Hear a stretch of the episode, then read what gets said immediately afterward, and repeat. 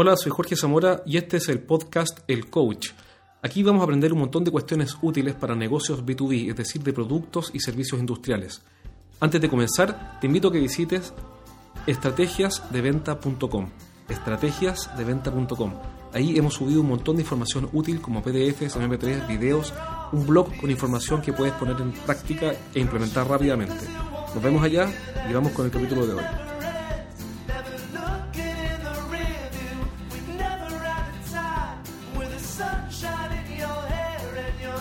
Bienvenido a otro capítulo del curso de dirección de ventas. En este capítulo veremos cómo hacer preguntas. Pero antes, en el capítulo anterior aprendimos qué es un vendedor tomador de pedidos, qué es el foco producto, por qué comprender es más importante que convencer y cuál es el rol del vendedor asesor, y esto es un investigador. Hoy veremos cómo hacer preguntas para asesorar a los clientes usaremos una metodología de ventas llamada spin selling o venta en base a preguntas spin. ¿Por qué spin? Es la abreviación de las preguntas de situación, problema, implicancia y necesidad-solución. Esta metodología de venta la usan desde hace 30 años empresas como IBM, Xerox y las principales compañías del Fortune 500. Fue desarrollada en base a las observaciones de 35.000 casos reales de vendedores en más de 10 países por más de una década. Lo que aprenderemos entonces es la revisión de un fenómeno, no una teoría. Es lo que empíricamente funciona.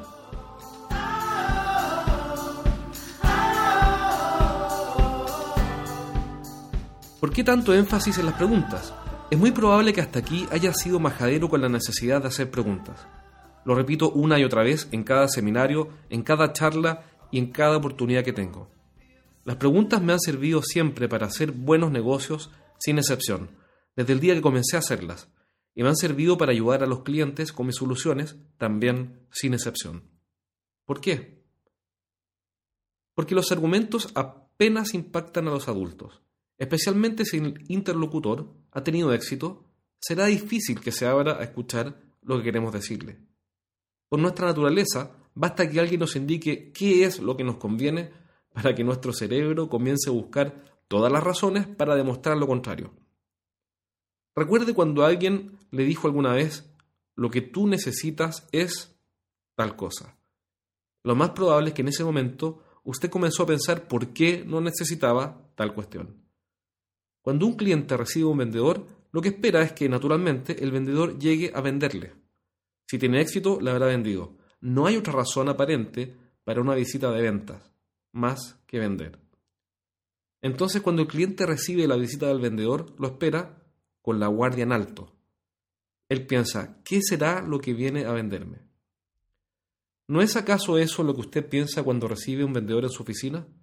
El cliente asume, y muchas veces con razón, que el vendedor no busca otra cosa que su beneficio personal, realizar una venta y conseguir su meta de ventas del mes.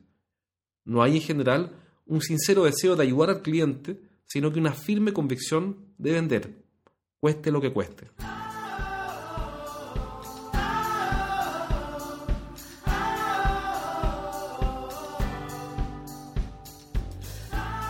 Las preguntas generan reflexión. Cada vez que formulamos una pregunta, generamos una reflexión en quien la recibe. Recuerdo que en una ocasión, para hacer entender a un equipo de ventas la potencia de la formulación de preguntas, hice el siguiente ejercicio. Levante la mano quien fuma en esta sala. La mitad del auditorio o algo parecido levantó la mano. Necesito un voluntario. Apareció una mujer de unos 45 años, simpática y dispuesta a ayudar en el ejercicio. Confirmó que sí, tenía hijos, y eran dos. Esta mujer era la candidata ideal para el ejercicio. Le dije lo siguiente. Vamos a suponer que yo soy tu hijo por un momento. ¿Ok?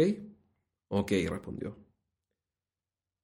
Ahora yo te digo lo siguiente. Mamá, tienes que dejar de fumar. Mmm, respondió ella, pensativa. Y le pregunté, ¿qué impacto tiene este argumento para ti? La verdad, respondió, tiene poco impacto. Luego le dije lo siguiente, vamos a suponer otro escenario. Y es el siguiente, piensa en tu hijo y ahora tu hijo te pregunta lo siguiente, mamá, ¿por qué fumas? Porque me gusta, respondió ella. ¿Y sabes que fumar te hace daño al pulmón, a la garganta, al sistema circulatorio y al corazón? Sí, respondió. Mamá, ¿por qué te haces daño? No lo sé, respondió con voz más insegura.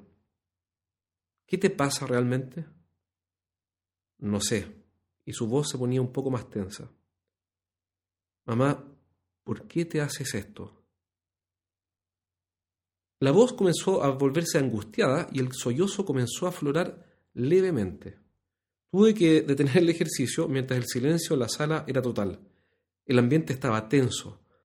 En el ambiente se percibía el estrés propio de las preguntas, la tensión que generaron las preguntas, tanto en la voluntaria para el ejercicio como en todos los que estaban ahí presentes, se hacía evidente. No sé cómo describir cuando un ambiente está tenso, pero sé que me entiendes a qué me refiero. Son las preguntas las que generan la tensión necesaria para que los adultos reaccionemos. No son los argumentos, son sin duda las preguntas.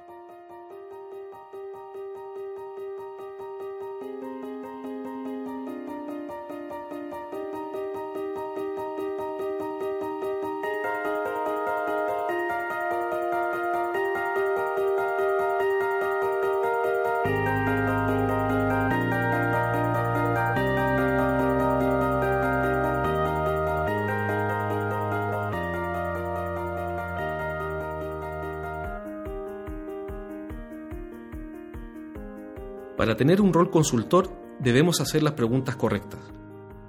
No me malinterprete, si cree que puede hacer preguntas y así manipular a los clientes para que hagan lo que usted quiere, se equivoca. Eso no es así. Las preguntas tienen éxito cuando las hacemos desde la lógica de la ayuda. ¿Cómo ayudamos a nuestro cliente a resolver su problema? Las personas que utilizan las técnicas de ventas sin el sincero interés de ayudar apenas tienen éxito. Y en mi opinión, deberían revisar los supuestos de su vida, si ayudar o no al prójimo, si contribuir o no al bien común, etc. Los clientes, en otras palabras, y como no me canso de decir, no son tontos. Perciben en fracción de segundos con quién están hablando. Percibirán rápidamente cuál es su intención, si es sencillamente vender lo que queremos vender o es ayudarlos con nuestros productos y servicios. Cuando con el honesto interés de ayudar con nuestros productos y servicios hacemos preguntas, demostramos que nos preocupa el cliente y que no solamente nos preocupamos de nosotros y de nuestras metas, sino que nos preocupamos por nuestro interlocutor, el cliente. El interés, a fin de cuentas, se agradece. Es humano sentirse agradecido por quien se interesa en ayudarnos, a pesar de que entendemos que su tarea específica es vender.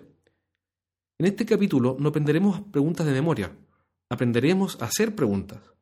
Usaremos la metodología de venta consultiva o venta SPIN, la cual iremos explicando gradualmente a través de este breve curso. Y hay básicamente dos tipos de preguntas, las que son útiles para mí y las que son útiles para el cliente. Como la venta se trata de resolver los problemas de los clientes, las preguntas que le agregan valor son las que le sirven a él, no a mí. Las preguntas de este tipo, acerca de los hechos o de la actual situación, se llaman preguntas de situación, son preguntas necesarias. Sin embargo, con ellas no puedes vender. ¿Cuántas personas hay en este lugar? ¿O cuánto es el tiempo de entrega? Esta información puede ser muy útil para el vendedor, pero no mucho para el comprador. En general las preguntas de situación son de este tipo. ¿Desde qué año funciona esta empresa? ¿Cuántas sucursales tiene? ¿El transporte es propio o subcontratado? ¿Cuánto tiempo lleva usted en el cargo? ¿La empresa es la misma que antes tenía el nombre de X, Y o Z? Son preguntas que no agregan valor, pero que es muy probable que sean necesarias para el vendedor. Si usted cree que son necesarias, la respuesta es sí. Pero hay un par de cosas que hay que tener en mente. Primero, haga el trabajo antes de la visita. Averigüe todo lo que pueda para no aburrir a su cliente. Para averiguarlo, puede usar Internet, pedir información a algún contacto dentro de la empresa, etc. Y si tiene que hacer preguntas de este tipo, haga el mínimo posible para entrar en el problema que busca resolver. Este tipo de preguntas son las que llamamos preguntas de situación. Son preguntas cuya respuesta describe la situación del cliente, pero que no apuntan a resolver su problema ni ayudarlo. Son de valor para el vendedor, como decíamos, y no para el cliente. Los contactos de venta en los cuales hay más preguntas de situación tienden a ser menos exitosos, por ende, úselas con la discreción que amerita. Por definición, las preguntas de situación sirven para encontrar los hechos relevantes de la actual situación del comprador. Y en cuanto a su impacto, es la menos poderosa de todas las preguntas SPIN y se relacionan negativamente con el éxito. Mientras más presentes están las preguntas de situación en una entrevista de venta, el resultado tiende a bajar. Como consejo, elimínalas y solo hágalas tanto cuanto sea necesario, habiendo además investigado previamente.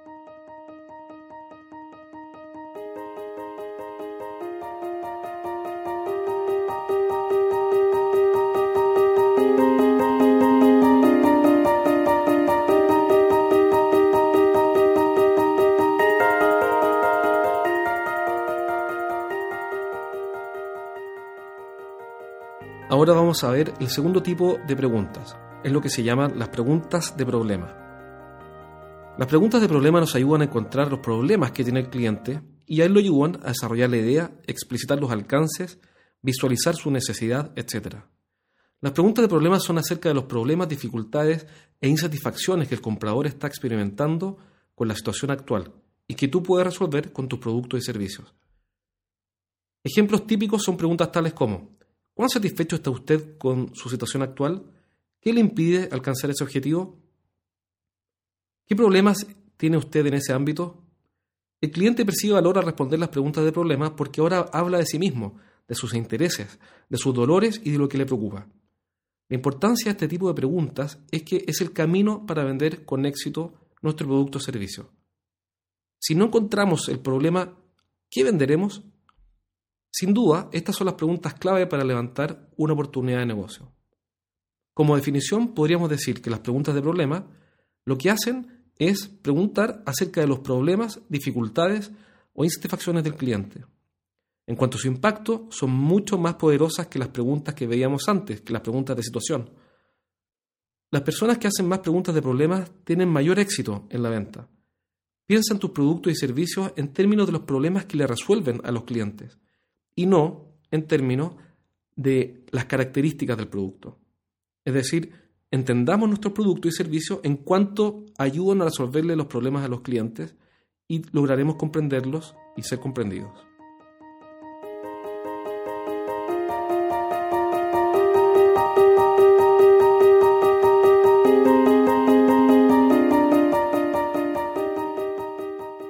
El tercer tipo de pregunta es la pregunta de implicancia.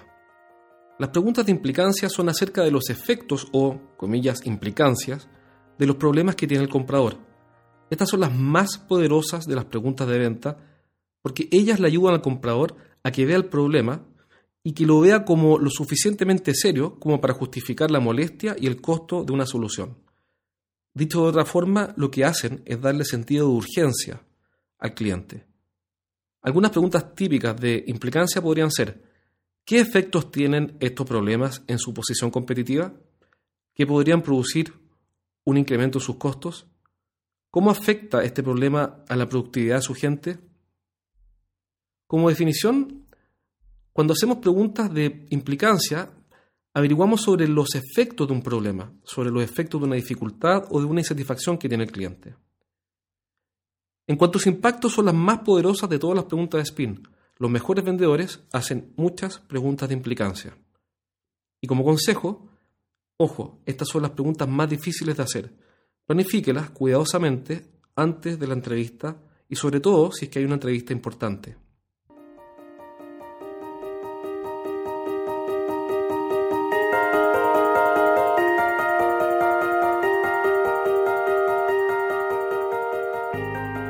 Por último, tenemos las preguntas de necesidad-solución o bien del inglés need-payoff.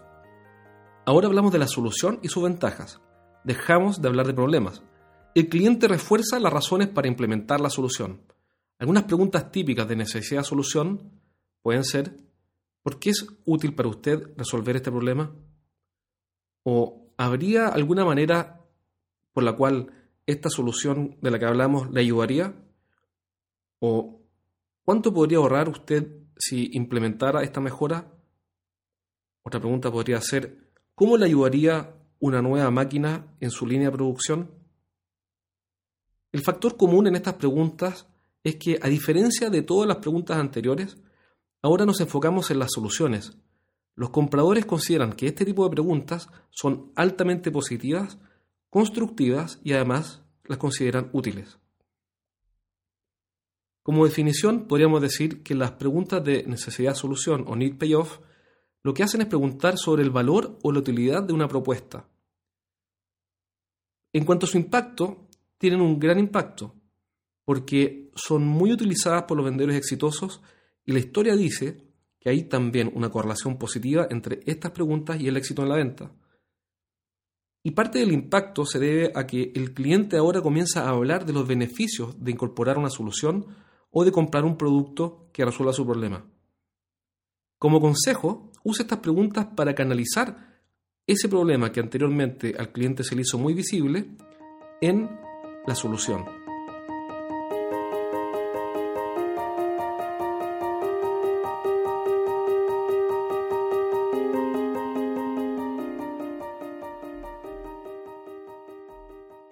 Para resumir, son las preguntas que movilizan a los clientes porque generan la atención necesaria para que reaccionen. Los argumentos, en cambio, tienen poco impacto en las decisiones de los clientes, por una sencilla razón. Es lo que llamamos el problema de la parcialidad. Todo lo que decimos, como somos la parte vendedora, tiene poca credibilidad a los ojos del cliente. Él sabe que siempre hablaremos muy bien de nuestra solución. Hay cuatro tipos de preguntas que probablemente impactan con éxito la venta las preguntas de situación, que levantan la información básica relevante de la actual situación del comprador, si bien que no la tengan valor a él, pero sí le sirven al vendedor. Las preguntas de problema, que detectan insatisfacciones o problemas del cliente y que permiten levantar oportunidades de venta. Las preguntas de implicancia, que son las más poderosas de todas las preguntas, las cuales le dan sentido de urgencia a las necesidades del cliente, lo movilizan a tomar una acción. Por último, las preguntas de necesidad-solución, por las cuales el cliente habla de los beneficios que recibiría si resolviera su problema con el producto o servicio que le ofrecemos. Ahora que sabemos cuál es la importancia de las preguntas y cómo formularlas, la pregunta lógica es, ¿cómo lo implementamos? Todo lo que podamos aprender no tiene valor si no lo ponemos en movimiento. Tenemos que implementar las mejoras. Debemos ponerlas en movimiento, hacerlas funcionar. ¿Cómo? Lo primero es ejercitarse en hacer preguntas, una disciplina que parece fácil, pero en la práctica es difícil. Como en toda disciplina, debemos asumir la curva de aprendizaje hasta que lleguemos a dominar el arte de hacer preguntas efectivas. ¿Cómo ejercitarnos? Antes de comenzar los ejercicios de formulación de preguntas, vamos a ver un ejemplo de dos escenarios. En el primer escenario, el vendedor hará el trabajo como lo hace siempre, como un tomador de pedidos.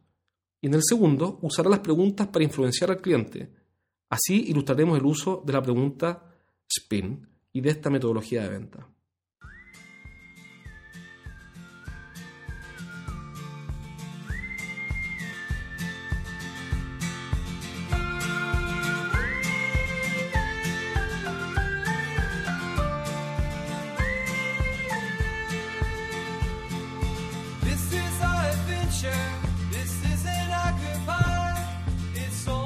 Caso 1. Un vendedor tradicional o tomador de pedidos. Buenos días, señor Fuente Alba. Soy Jorge Zamora, de la empresa de respaldo de energía Vía Online. Me gustaría presentarle mi empresa porque sé que están con una licitación abierta para renovar las UPS de su centro de datos. Lo vi en el diario el otro día. Me pareció una muy buena oportunidad para que nos conociera y para ver qué podemos ofrecerle. Así que le agradezco que me haya recibido. Hacía tiempo que no conversábamos. Así es. Bueno, lo primero que quiero contarles es que tenemos un nuevo modelo, la UPS 9399, que tiene una ventaja súper importante. Y es que puede ahorrar energía. No sé si usted está al tanto de que la energía ha subido mucho su costo y que va a seguir subiendo. En realidad, bueno, es una locura lo que pasaba con el precio del megawatt hora.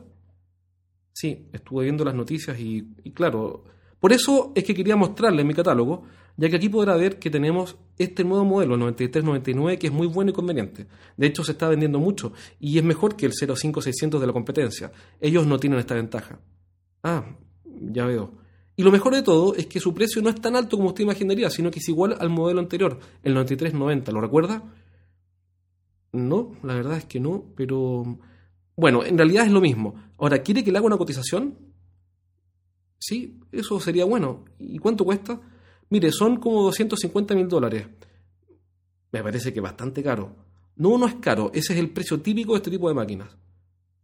Bueno, envíeme una cotización y yo la aviso. Perfecto, le dejaré también mi catálogo y mi tarjeta por si la anterior no la tiene.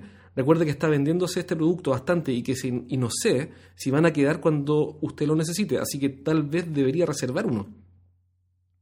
No lo sé, mejor mándeme una cotización y yo la aviso. Bueno, muchas gracias. En este segundo caso, el vendedor toma un rol consultor usando preguntas spin. Buenos días, señor Fuentealba. Soy Jorge Zamora de la empresa de respaldo energía Vía Online. Estuvimos en contacto hace un par de meses por otro proyecto, ¿lo recuerda? Eh, sí, lo recuerdo. ¿Cómo está usted? Bien, bien, gracias. Quise visitarlo porque entiendo que están evaluando alternativas de UPS para recambio de su data center y mi idea es ayudarlo. ¿Puedo hacerle algunas preguntas para entender bien lo que necesitan? Sí, claro. Perfecto. Vi en la página web de la empresa que habían aumentado la capacidad de su data center y que por esa razón evaluaban un recambio de equipos. Pero ¿por qué quieren cambiarlos específicamente? Mire, la verdad es que con la ampliación de la capacidad de data center queremos estar seguros de que vamos a poder soportar bien este aumento. Y con los equipos antiguos, que ya tienen como 10 años, no estamos muy tranquilos en realidad. Entiendo. En otras palabras, ¿es confiabilidad lo que buscan? Sí, confiabilidad es una muy buena forma de, de decir lo que queremos.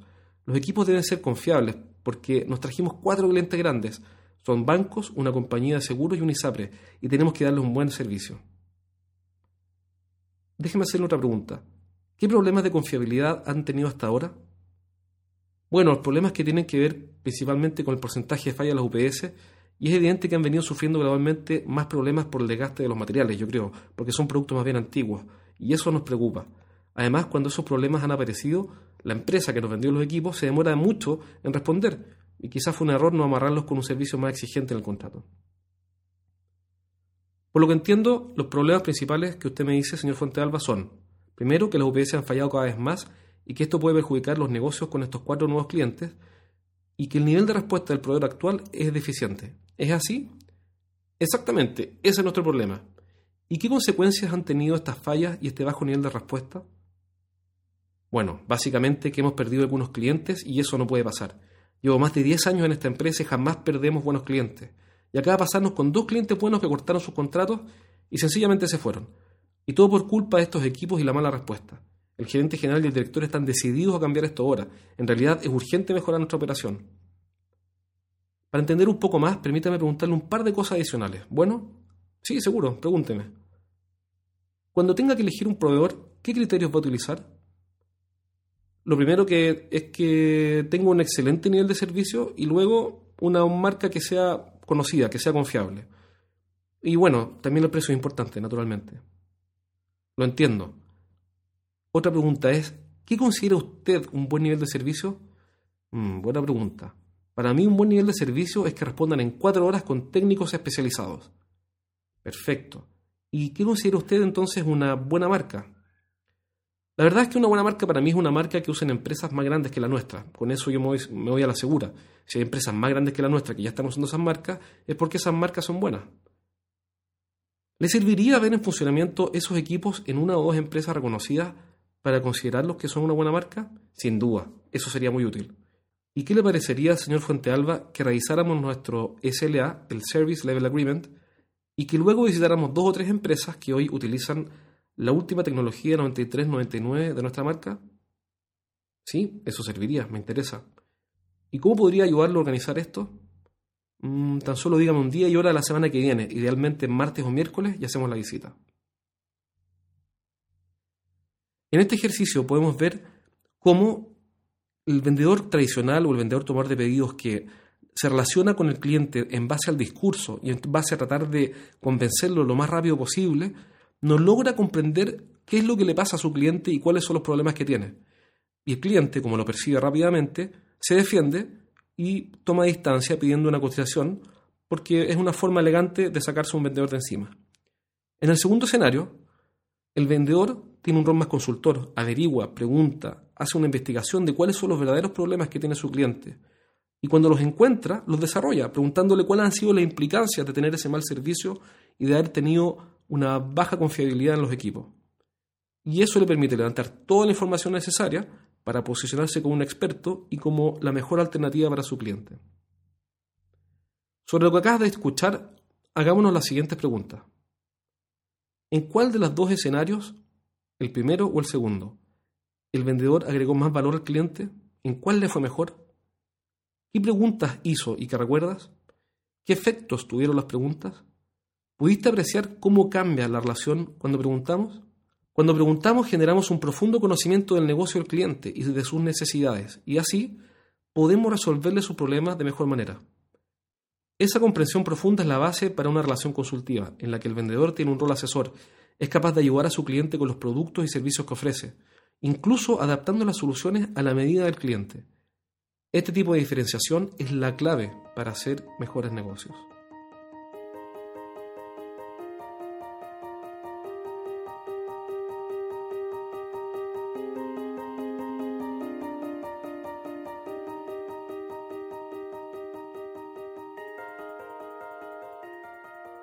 En este capítulo aprendimos cuál es el valor de las preguntas en la relación consultiva, los cuatro tipos de preguntas de situación, problema, implicancia y necesidad-solución, y vimos un ejemplo en dos escenarios, un vendedor que toma pedidos y un vendedor consultor. En el próximo capítulo veremos la entrevista de ventas, cómo planificar y ejecutar una visita al cliente. Recuerda que si quieres información adicional puedes encontrarla en estrategiadeventa.com tenemos un montón de información gratuita para aumentar las ventas de tus productos y servicios industriales, videos, audios, PDF y mucho más. Ingresa a estrategiasdeventa.com y aprovecha todo lo que tenemos gratuitamente para ti.